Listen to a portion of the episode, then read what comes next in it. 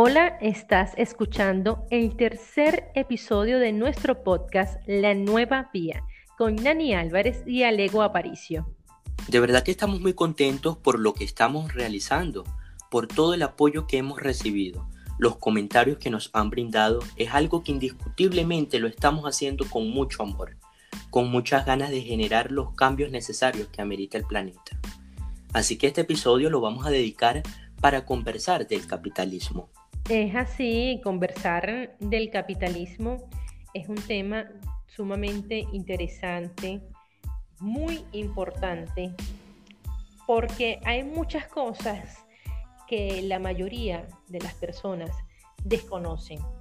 Y a pesar de que hay muchas cosas, tampoco podemos ser tan extensos en contar tanto y tanto, tanta verdad o, tanto entre líneas que puedan existir dentro de lo que es el capitalismo como sistema económico, como modo de producción. Así que este podcast lo vamos a dedicar para conversar algunos detalles o las características que están alrededor del capitalismo para que podamos comprender diferencias, ya que en esta primera temporada nos estamos dedicando a la parte filosófica, a la parte conceptual, a el planteamiento del por qué es tan necesario construir entre todos la nueva vía. Sí, Nani, realmente es bastante interesante. Yo a mi edad me puse a estudiar acerca del capitalismo y ver tanta información que uno lo contrasta con la realidad de tantas economías del mundo. Es bastante interesante conversar al respecto, yo estuve investigando, Nani, y el capitalismo se trata de un régimen económico político que toma el capital como el punto de partida para generar riqueza. Tal cual, es así. Y se basa en la inversión por cuenta propia en régimen privado. Esto es que el capital de inversión es particular y la ganancia igualmente es particular. Nani, y la importancia del capitalismo propone que el trabajo se proporcione a cambio de salarios monetarios y debe ser aceptado libremente por parte de los empleados. La actividad económica se organiza de manera que las personas que organizan los medios de producción puedan obtener un beneficio económico y aumentar su capital. Sí, el capitalismo es sumamente complejo es un mundo que realmente se va por siempre a negar a morir, por más que es de los que más compromete eh, la naturaleza, porque es un sistema bastante, eh, digámoslo así, tal vez eh, engorroso,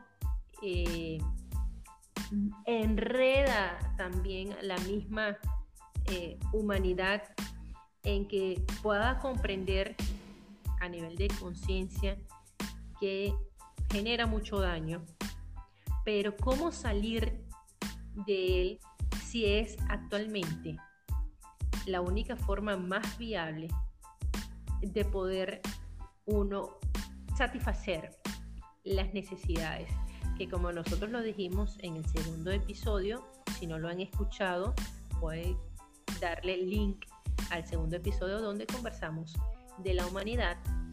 Ahí vamos, eh, ahí van a poder escuchar acerca de las necesidades del hombre.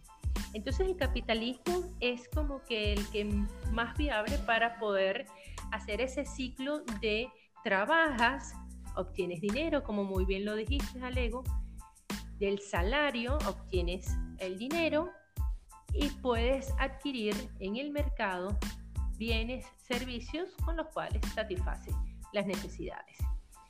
Eh, es así. Es considerado, y si tú lo analizas, es una nueva forma de esclavitud, pero ya no estás bajo el patrono, sino que eh, tú firmaste un contrato y estás trabajando igualmente para alguien y, están, y estás otorgándole lo más valioso que tú tienes. ¿Sabes qué es lo más valioso que tú tienes? Bueno, Nani, eh, no sé, tengo una idea, pero a ver, dime. Y así como tú estás, la mayoría de las personas están. Y no porque quieren no saber, sino porque todo eh, se adapta, se acomoda para que la gente crea que eh, lo que está viviendo es el ideal perfecto. Pero lo más valioso que nosotros tenemos es el tiempo. Y nosotros lo estamos regalando prácticamente por algunos pesos, por algunos dólares, por algunos bolívares, la hora de tu vida diaria para, así como tú muy bien lo dijiste, la riqueza o la utilidad que obtiene de ese medio de producción es particular. Ojo, yo con esto yo no estoy queriendo eh, dirigir eh, un enojo hacia eh, el empresario, que como todos, y lo he dicho en cada uno de los programas que tengo, en todas partes del mundo, en todos los roles del mundo, en todas las actividades del mundo, tanto hay personas buenas como malas. Acá no vamos a estar estigmatizando, porque me parece eso absurdo, estigmatizar el empresario es malo. No, no, no, no, no, no. Es gente que es trabajadora, luchadora, que quiere establecer, ojo, su unidad de producción, otorgar empleo, pero el sistema es así. Estás trabajando por una cantidad de horas diarias, eh, pero estás regalando también, en sentido figurado, eh, tu tiempo.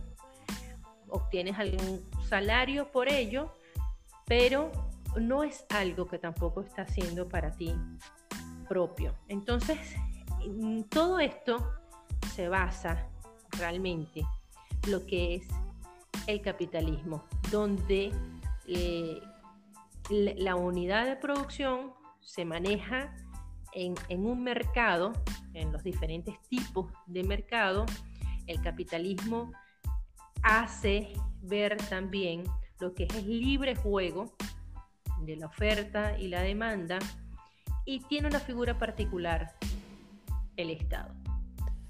Bueno, Nani, estuve indagando y el capitalismo se caracteriza en proponer y defender la propiedad privada de los medios de producción, así como tiene el capital eh, como centro y objetivo. Continuaría hablando de, de, las características que están buenísimas no sé, yo te invito a que la podamos eh, conversar una por una porque está buenísimo que, podamos digerirla, que podamos entenderla, masticarla todos nosotros los ciudadanos de a pie, porque es muy raro quien se detiene a entender en qué se basa el capitalismo. Todo el mundo dice, no, porque eres un capitalista, no, porque este país es capitalista, no, porque yo no soy capitalista.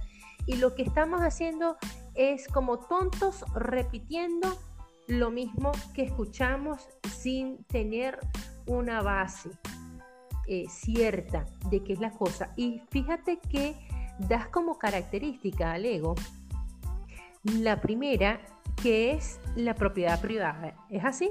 Y la propiedad privada es la pieza angular así.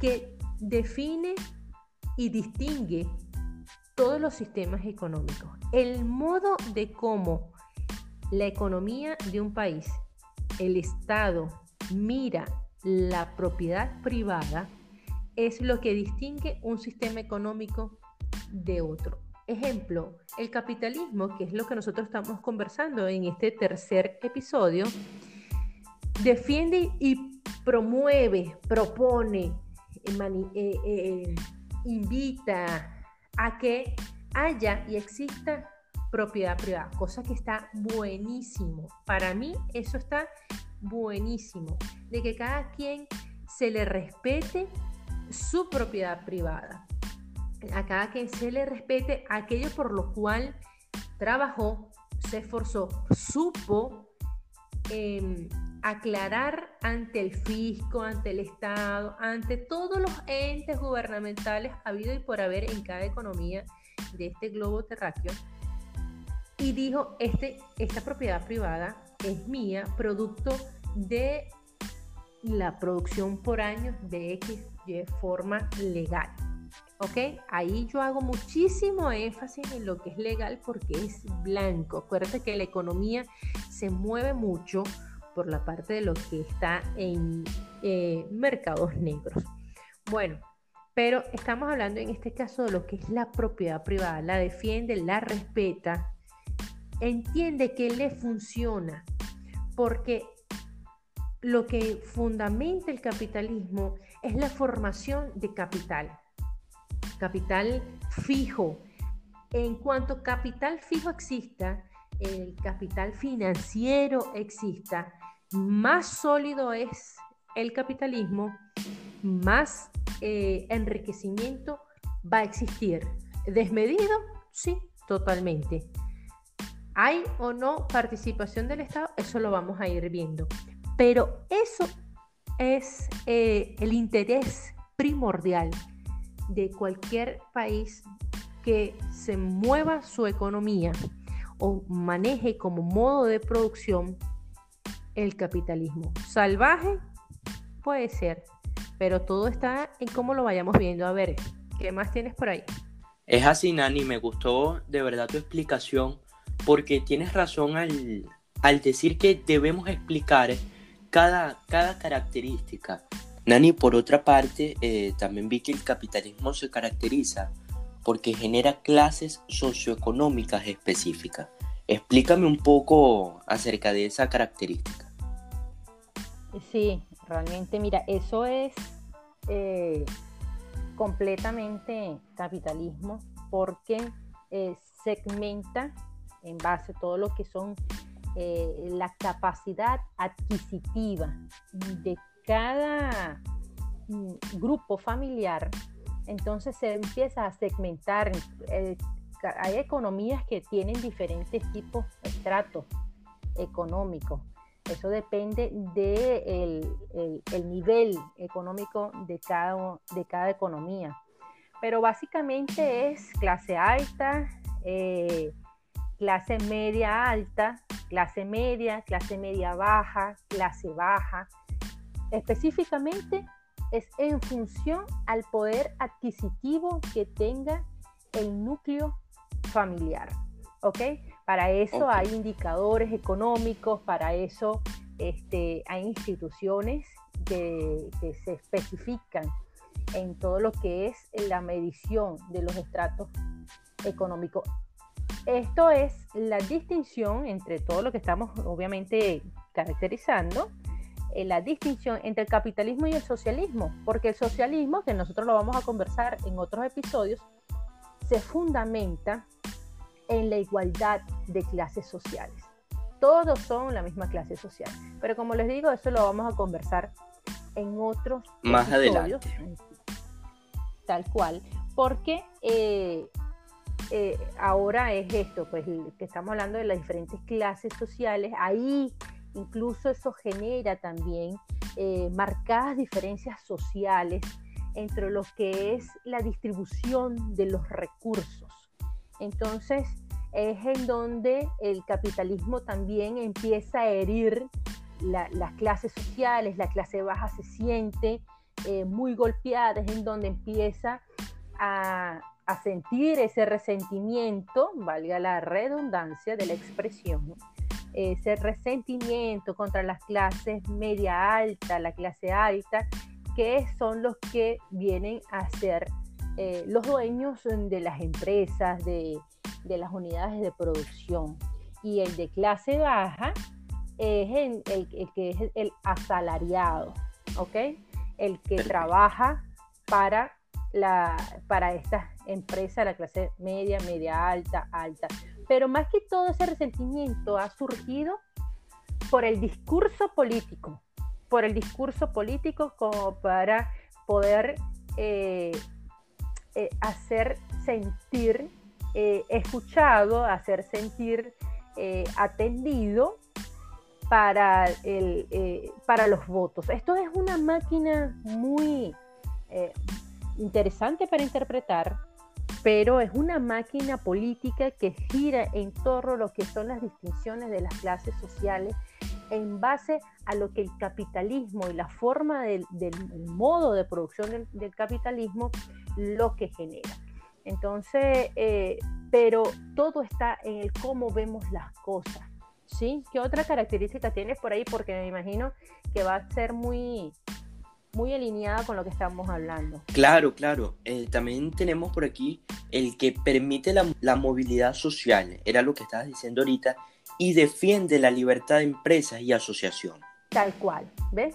Eh, eh, porque es un sistema, está muy sistematizado el capitalismo. Fíjate que es, es cierto, el capitalismo te permite la movilidad social, es decir, no es que estás sentenciado a hacer rígidamente la persona sentenciado a ser rígidamente clase media, clase baja, clase alta, porque la economía es fluctuante, la economía se moviliza, eh, tienes capacidad también de emprender, porque fíjate que hablas muy bien de lo de libertad de empresa y asociación. No quiere decirte que específicamente con quiénes te vas a asociar, este, cómo va a ser el tipo de empresa que vas a tener. Hay características de las empresas, de las unidades de producción. No es que tienes que asociarte, por decirte, con el Estado. No, eh, no es que tienes que tener a máximo dos socios. No, no, no, no. Eh, el capitalismo te, incluso te permite el mercado bursátil. Es decir, que las acciones se pueden vender, las diferentes formas de financiamiento. O sea, es un mundo eh, sumamente amplio muy amplio eh, que permite a todos que pueden crecer y el que también está arriba puede que, que caiga. ¿Por qué? Porque es una cuestión, tiene que haber un movimiento constante. La economía va avanzando, las necesidades van avanzando, es una producción eh, de productos para la satisfacción de necesidades. Recuerda lo que nosotros estuvimos conversando en el capítulo anterior de la humanidad, eh, donde todo es en base a la búsqueda de satisfacer las necesidades del ser humano, pero el capitalismo también te lleva a producir necesidades o que se generen productos para una necesidad que ni siquiera exista y el mercado se mueve tanto y el marketing y todo lo que es este, el concepto de venta que se vuelve una necesidad aquel producto. Hoy por hoy se ve muchísimo, lo hablamos en otras oportunidades, el teléfono. Es una necesidad ahora tener un teléfono inteligente. un teléfono este, de alta gama, pero en base a tu poder adquisitivo es en donde tú puedes, cuál teléfono puedes este, eh, obtener, adquirir. Pero ahora todo el mundo te pregunta, dame tu número de teléfono. Es como que eh, es necesario, no se comprende un mundo sin un número de teléfono. Claro. Eh, me explico. Entonces es así, porque así se mueve el capitalismo. Bueno, Nani, también por aquí tenemos el que promueve el libre mercado y se basa en la ley de oferta y demanda. Explícanos eso. Fíjate que eh, es eh, lo que estábamos comentando. El, libre mercado, es decir, que cualquiera puede ingresar para vender, para producir, siempre y cuando obviamente se respeten las normativas, tanto nacionales e internacionales, que cada economía tenga. Y las internacionales, las economías, las políticas eh, mundial, pues en base a lo que es la comercialización, respetando todo eso esa normativa.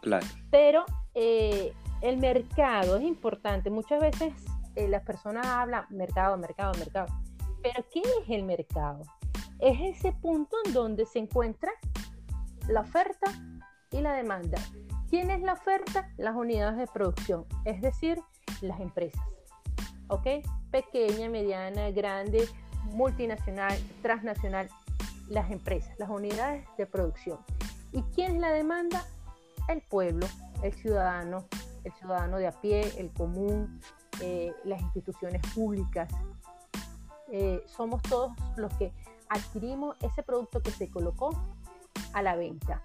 Puede ser en un espacio físico determinado, puede ser online, es decir, o sea, donde se pueda ubicar ese bien o ese servicio para poder adquirirlo y que te satisfaga una necesidad.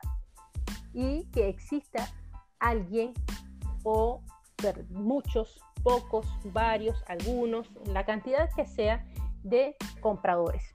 Y estábamos hablando de que se basa en la ley de oferta y demanda.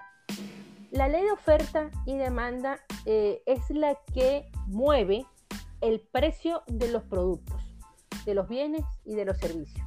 A mayor demanda de un producto, los precios son más elevados. Si un producto tiene menor demanda, los precios son más bajos. Sí, perfecto. Cuando nosotros como sociedad empezamos a cotizar mucho un producto, a buscarlo, buscarlo, buscarlo, y ese producto no se encuentra fácilmente en el mercado, ese producto va a incrementar sus precios porque es un bien escaso. Yo estoy tratando de explicarlo de una forma comprensible para todo aquel, sea o no sea economista, es el ciudadano común a quien nosotros dirigimos nuestros episodios de este podcast de la nueva vía, para que pueda ser digerido y comprendido. Si nosotros destinamos la compra eh, de un producto escaso y somos muchísimas personas que estamos buscando adquirir ese producto, vamos a irnos al caso, por ejemplo, con el dólar. Te restringen la oferta tu poder adquisitivo para poder obtener dólares. Surge también otro mercado. ¿Y por qué se dispara el mercado negro, mercado paralelo? En Argentina se conoce como el dólar blue, en Venezuela el dólar negro. Eh, en fin, es el mercado paralelo. Y si no puedes adquirir fácilmente en el mercado oficial, entonces cuando se dispara, porque todo el mundo está dirigiendo sus compras para un producto que está siendo escaso. Allí está el, el, el meollo del asunto. Ahí entonces interviene todo lo que es que si también tienes un producto que hay muchísimo, muchísimo de este producto. Vámonos con el mercado, por ejemplo, de las estaciones, el mercado agrícola, que es por estación. ¿Qué sucede cuando no es la, estación del limón, de la lima, del limón? Eh, cuando estamos fuera de estación es costoso adquirir este producto porque no abunda, porque está escaso. Cuando estamos en estación de lo que es la cosecha de este producto, más bien prácticamente te lo están regalando porque necesita que se venda y no que se dañe el producto, porque obviamente, como casi todos los productos, son precederos. Entonces, eh, eh, ahí es en donde juega el comportamiento del mercado en función de la oferta y la demanda. Hay sociedades que se organizan muy bien para poder controlar lo que son los precios que en definitiva repercute en lo que es la inflación. ¿sí? La, la inflación es ese porcentaje que te distingue eh, dentro de lo que son los ingresos y ese poder adquisitivo a los que se encuentran en el mercado. Entonces, ¿cuánto es tu poder adquisitivo para el comportamiento de cómo está el mercado, el poder adquisitivo de la población en general. Entonces, eh, hay sociedades que se organizan muy bien y compran de forma detallada lo que va a consumir para poder así controlar la demanda de ese producto, sobre todo si es escaso, o para que no se disparen los precios y, eh, y se controle así la economía. Porque si todos se dirigen a comprar tomates y estamos fuera de la estación, ¿qué va a hacer el productor al comprender de que es un producto que está siendo demandado? Le va a incrementar los precios. ¿Por qué? Porque la ley de la demanda significa a menor demanda, menores precios. A mayor demanda, mayores precios. Y cuando nosotros estamos conversando o estamos refiriéndonos a lo que es la ley de la oferta, eh, esta se maneja a la inversa de la ley de la demanda. Si la de la demanda, como se los dije, significa que a mayor demanda, mayores precios de ese producto, es decir, que si todos nos dirigimos a comprar ese producto, va a haber aumento en sus precios y a menor demanda, menores precios. Pero la de la oferta es inversa, es decir, que a menores, a menor producción, menor cantidad ofrecida de ese producto, son mayores sus precios y a mayor cantidad producida de este bien o de este servicio, son menores sus precios. ¿Por qué? Porque el determinante allí es la escasez para, obtener ese producto.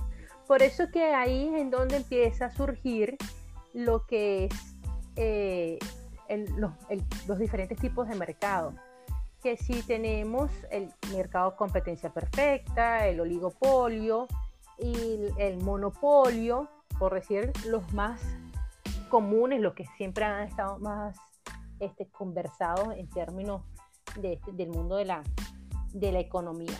Pero eh, lo que más busca el capitalismo, por así decirlo, el ideal, ¿ok? No, el, eh, no lo que pasa por debajo de la mesa o lo que está escrito en, letras chicas, lo que busca es la competencia perfecta. Es decir, que exista muchos productores y muchos compradores. Es el ideal, ¿no? Es el, sueño utópico del capitalismo. Pero cuando tienes eh, diferentes clases sociales, cuando tienes este, diferentes restricciones incluso que pueden tener las diferentes economías para que una empresa se pueda establecer. Y ahí hablamos de las políticas fiscales que tenga cada país que incentive o no para que una persona, una familia de clase media pueda emprender, eh, las facilidades que tenga para poder cualquier eh, persona poder montar su empresa, esto en términos de impuestos, es allí en donde se nota si son o no favorables a que exista competencia perfecta, a que existan muchos eh, vendedores y no algunos o pocos, porque estos son los que van a manipular los precios según cómo oferten eh, sus productos. Si lo van a, lograr, este, jueguen con la escasez del producto, porque eso se nota muchísimo en lo que es el capitalismo, el juego con las restricciones o, cuánto te voy a ofrecer como para que yo me vea como productor más favorecido a nivel de lo que es este, la compra de mi producto se dispare, son más precios, igual yo tengo eh, los mismos costos de producción, pero el producto en, el mercado se va a cotizar más alto porque lo logré que se note y se sienta escaso. Entonces es allí en donde a veces eh, surge la, intervención del Estado, que eso lo vamos a ver un poco más adelante. Pero eh, el ideal es eso, es lograr un punto de equilibrio, se llama así, el punto de equilibrio en donde eh, exista muchos compradores, muchos vendedores. De resto, cualquier otro comportamiento que exista ya deja de ser eh, este, deja existir este punto de equilibrio que se interpreta según cada producto, cada bien y cada servicio. No, no se generaliza, se ve este, en rubro por rubro. Claro. Bueno, Nani, entonces también decimos que eh, el capitalismo también promueve la competencia. Exactamente promueve la competencia, por eso como decía, eh, es como que su ideal, ¿no? Es el, la máxima eh, utópica de lo que es este, el, capitalismo, eh, buscar que exista la competencia, la competencia perfecta. Pero bueno, todos sabemos cómo se están moviendo las economías, cómo se mueven los intereses y cómo se manipulan las cosas. Pero eh, la competencia es algo muy fundamental de todo lo que es el, capitalismo porque te permite a ti eso, eh, el, surgir, el poder eh, crecer y si lo llevo a términos como individuo, también te permite la meritocracia, el prepararte y el ser competitivo al ingresar al mercado laboral. Eh, todo lo contrario cuando es comunismo y es socialismo, en donde la meritocracia no se toma en cuenta y empieza a desmoralizarse todo aquel que busca prepararse, todo aquel que, busca eh, crecer, porque eh, así haya alguien que no se haya preparado a lo largo de toda su vida para X cargo, puede ocuparlo simple y llanamente por el amiguismo, porque eh, en estos modos de producción como socialista y el comunismo, lo que predomina es el amiguismo, ¿ok? Son populistas y, no se toma en consideración la competencia sana en cuanto, oye, incentívame a, que cada vez me prepare más como ciudadano, a que tenga una preparación, me especialice en un área y yo sea valorado, eh, este, considerado. Eh, este, sí, valorado, porque eso es lo que, lo que busca, que desde todas las personas puedan crecer, por eso es que existe la movilidad de la clase social. Ah, entonces, Nani, decimos que reconoce la libertad de trabajo. Sí, reconoce la libertad de trabajo eh, y la promueve muchísimo. O sea, el capitalismo lo que más busca es que todas las personas sean realmente productivas, porque es lo que hablábamos al comienzo del episodio es la formación de capital, lo que le interesa al capitalismo. El dinero, que el circulante, que exista, que haya respaldo, que haya producción. Todo lo que no se parezca a esto, es decir, bolsa solidaria, que te llegó tu bolsita de comida, que espera la que tienes una bolsa al mes, que a mí como gobierno me interesa que te quedes en casa rascándote la barriga o la panza, como dicen acá en Argentina. Eh, todo eso que favorezca a que la persona incentive su ocio, eso no es productividad, eso es el socialismo que busca que exista la necesidad de personas que se queden quietas esperando, dependiendo del gobierno, dependiendo de ellos, que se sientan que no son productivos, que se sientan que no pueden hacer nada, que no consiguen nada, que el mercado laboral está abarrotado, que no tienen forma de cómo producir, todo nada más para que les favorezcan con los votos y ellos perpetuarse en el gobierno, porque esa es la clave y sé que estoy siendo bastante radical, va a haber muchas personas que no estén de acuerdo con lo que estoy diciendo, pero es importante que las personas sepan que si a usted le están regalando comida, es porque al gobierno le interesa que usted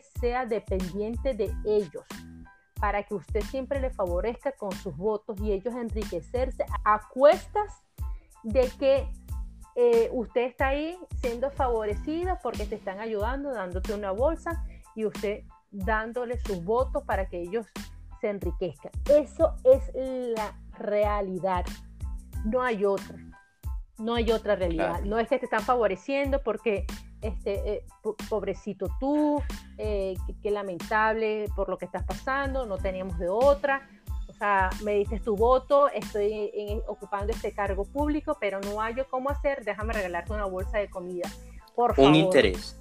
Un interés disfrazado en que te estamos ayudando, pero no están realmente ayudando. Esto no es dar el pescado es dar la red, es dar las oportunidades para que las personas puedan ser productivas, no dependientes, no cargas sociales, porque pasa muchísimo de que entonces eh, utilizar ese verbo para eh, supuestamente hacer que se sienta reconocida las clases desfavorecidas, entonces empiezas a generar gran cantidad de impuestos a la clase media, media alta, a la clase alta, sacándole entonces el dinero de su bolsillo a aquellos que sí son productivos para poder pagar los planes sociales. Pero realmente, ¿qué estás haciendo allí? ¿Qué, lógica puede haber en ello si no se está ayudando realmente a que las personas puedan ser productivos? Cuando es inaudito este, que esto surja en países altamente ricos en naturaleza como son todos los pueblos latinoamericanos. ¿Hasta cuándo el disfraz de que eh, no se haya cómo hacer, de que las economías no este, no nos favorecen, eh, de que el mercado eh, se dispara, de que somos este, dependientes de materias primas extranjeras.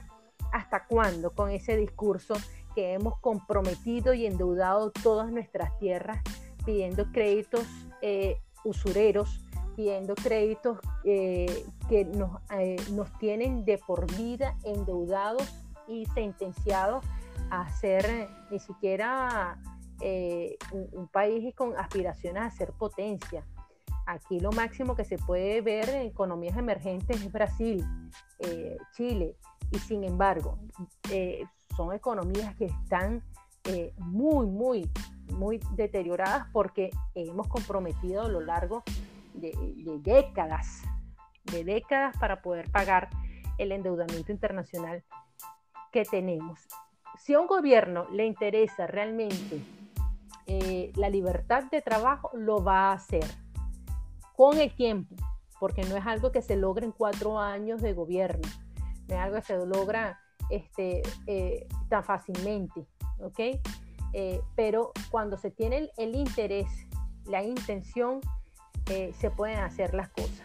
Pero no se sienta usted reconocido, no se sienta usted que tiene un gobierno de lujo, que, un gobierno que lo está haciendo bien, si a usted lo están, le están regalando la bolsa de comida, si a usted le están regalando un plan social. Si a usted puede tener un mercado laboral en donde sea reconocido, valorado tu trabajo o, o tienes un mercado en donde tu emprendimiento sea valorado, allí sí te puedes sentir bien porque estás realmente produciendo. Pero quedándose en casa, arrastrándose la barriga, no es ninguna forma de crecer ni de producir. Y si hay alguna persona que tiene eh, este, algún punto de vista diferente a lo que estamos acá comentando, pueden dejar sus comentarios eh, en nuestro canal de YouTube, en Instagram, en, las diferentes eh, cuentas y redes sociales que tenemos. A ver, ¿qué más tienes por ahí, Alego, que te luciste con estas características? Gracias, bueno. Bueno, Nani, y la última es propugna la mínima interferencia del Estado. Creo que de eso estabas hablando ahorita. Exactamente. El Estado quiere que eh, la economía se mueva por el libre juego de la oferta y la demanda. Es decir, que los precios se regulen eh, en base a la competencia perfecta. Muchos productores, muchos compradores que haya un circulante, que la economía circule y que el Estado no tenga que intervenir en precios regulados, en este, porque los precios regulados entonces está sentenciando al productor que tienes que vender con este precio, mm, no sé bien si considerando no los costos de producción, pero eh, si tú le dices a un productor, mira, eh, esto por decirte tus productos. Chicha Lego. Eh, a ti te dicen, mira, tú tienes que venderlo a tanto y tú tienes unos costos de producción, pero te están dando o un margen mínimo de ganancia o estás vendiendo nada más para no quedarte con el stock de materia prima eh, para la venta. Entonces, ¿qué vas a hacer? O le vas a calidad al producto o eh, empiezas este, a jugar también eh, con la escasez o puedes redirigir tus productos a, mercados paralelos, siempre buscando la forma de subsistir porque si tú montaste una empresa y le dedicaste toda tu vida a esa empresa, ¿quieres que se muera la, em, empresa? No. Vas a hacer todo lo posible para que eh, sobreviva, porque la empresa es, es un núcleo y funciona como un ser humano. Cuando uno lo detalla eh, este, en sus partes de cómo se moviliza todo lo que son los departamentos de una empresa, te pones a ver que tiene una cabeza, que tiene un corazón, que incluso tiene un sistema digestivo.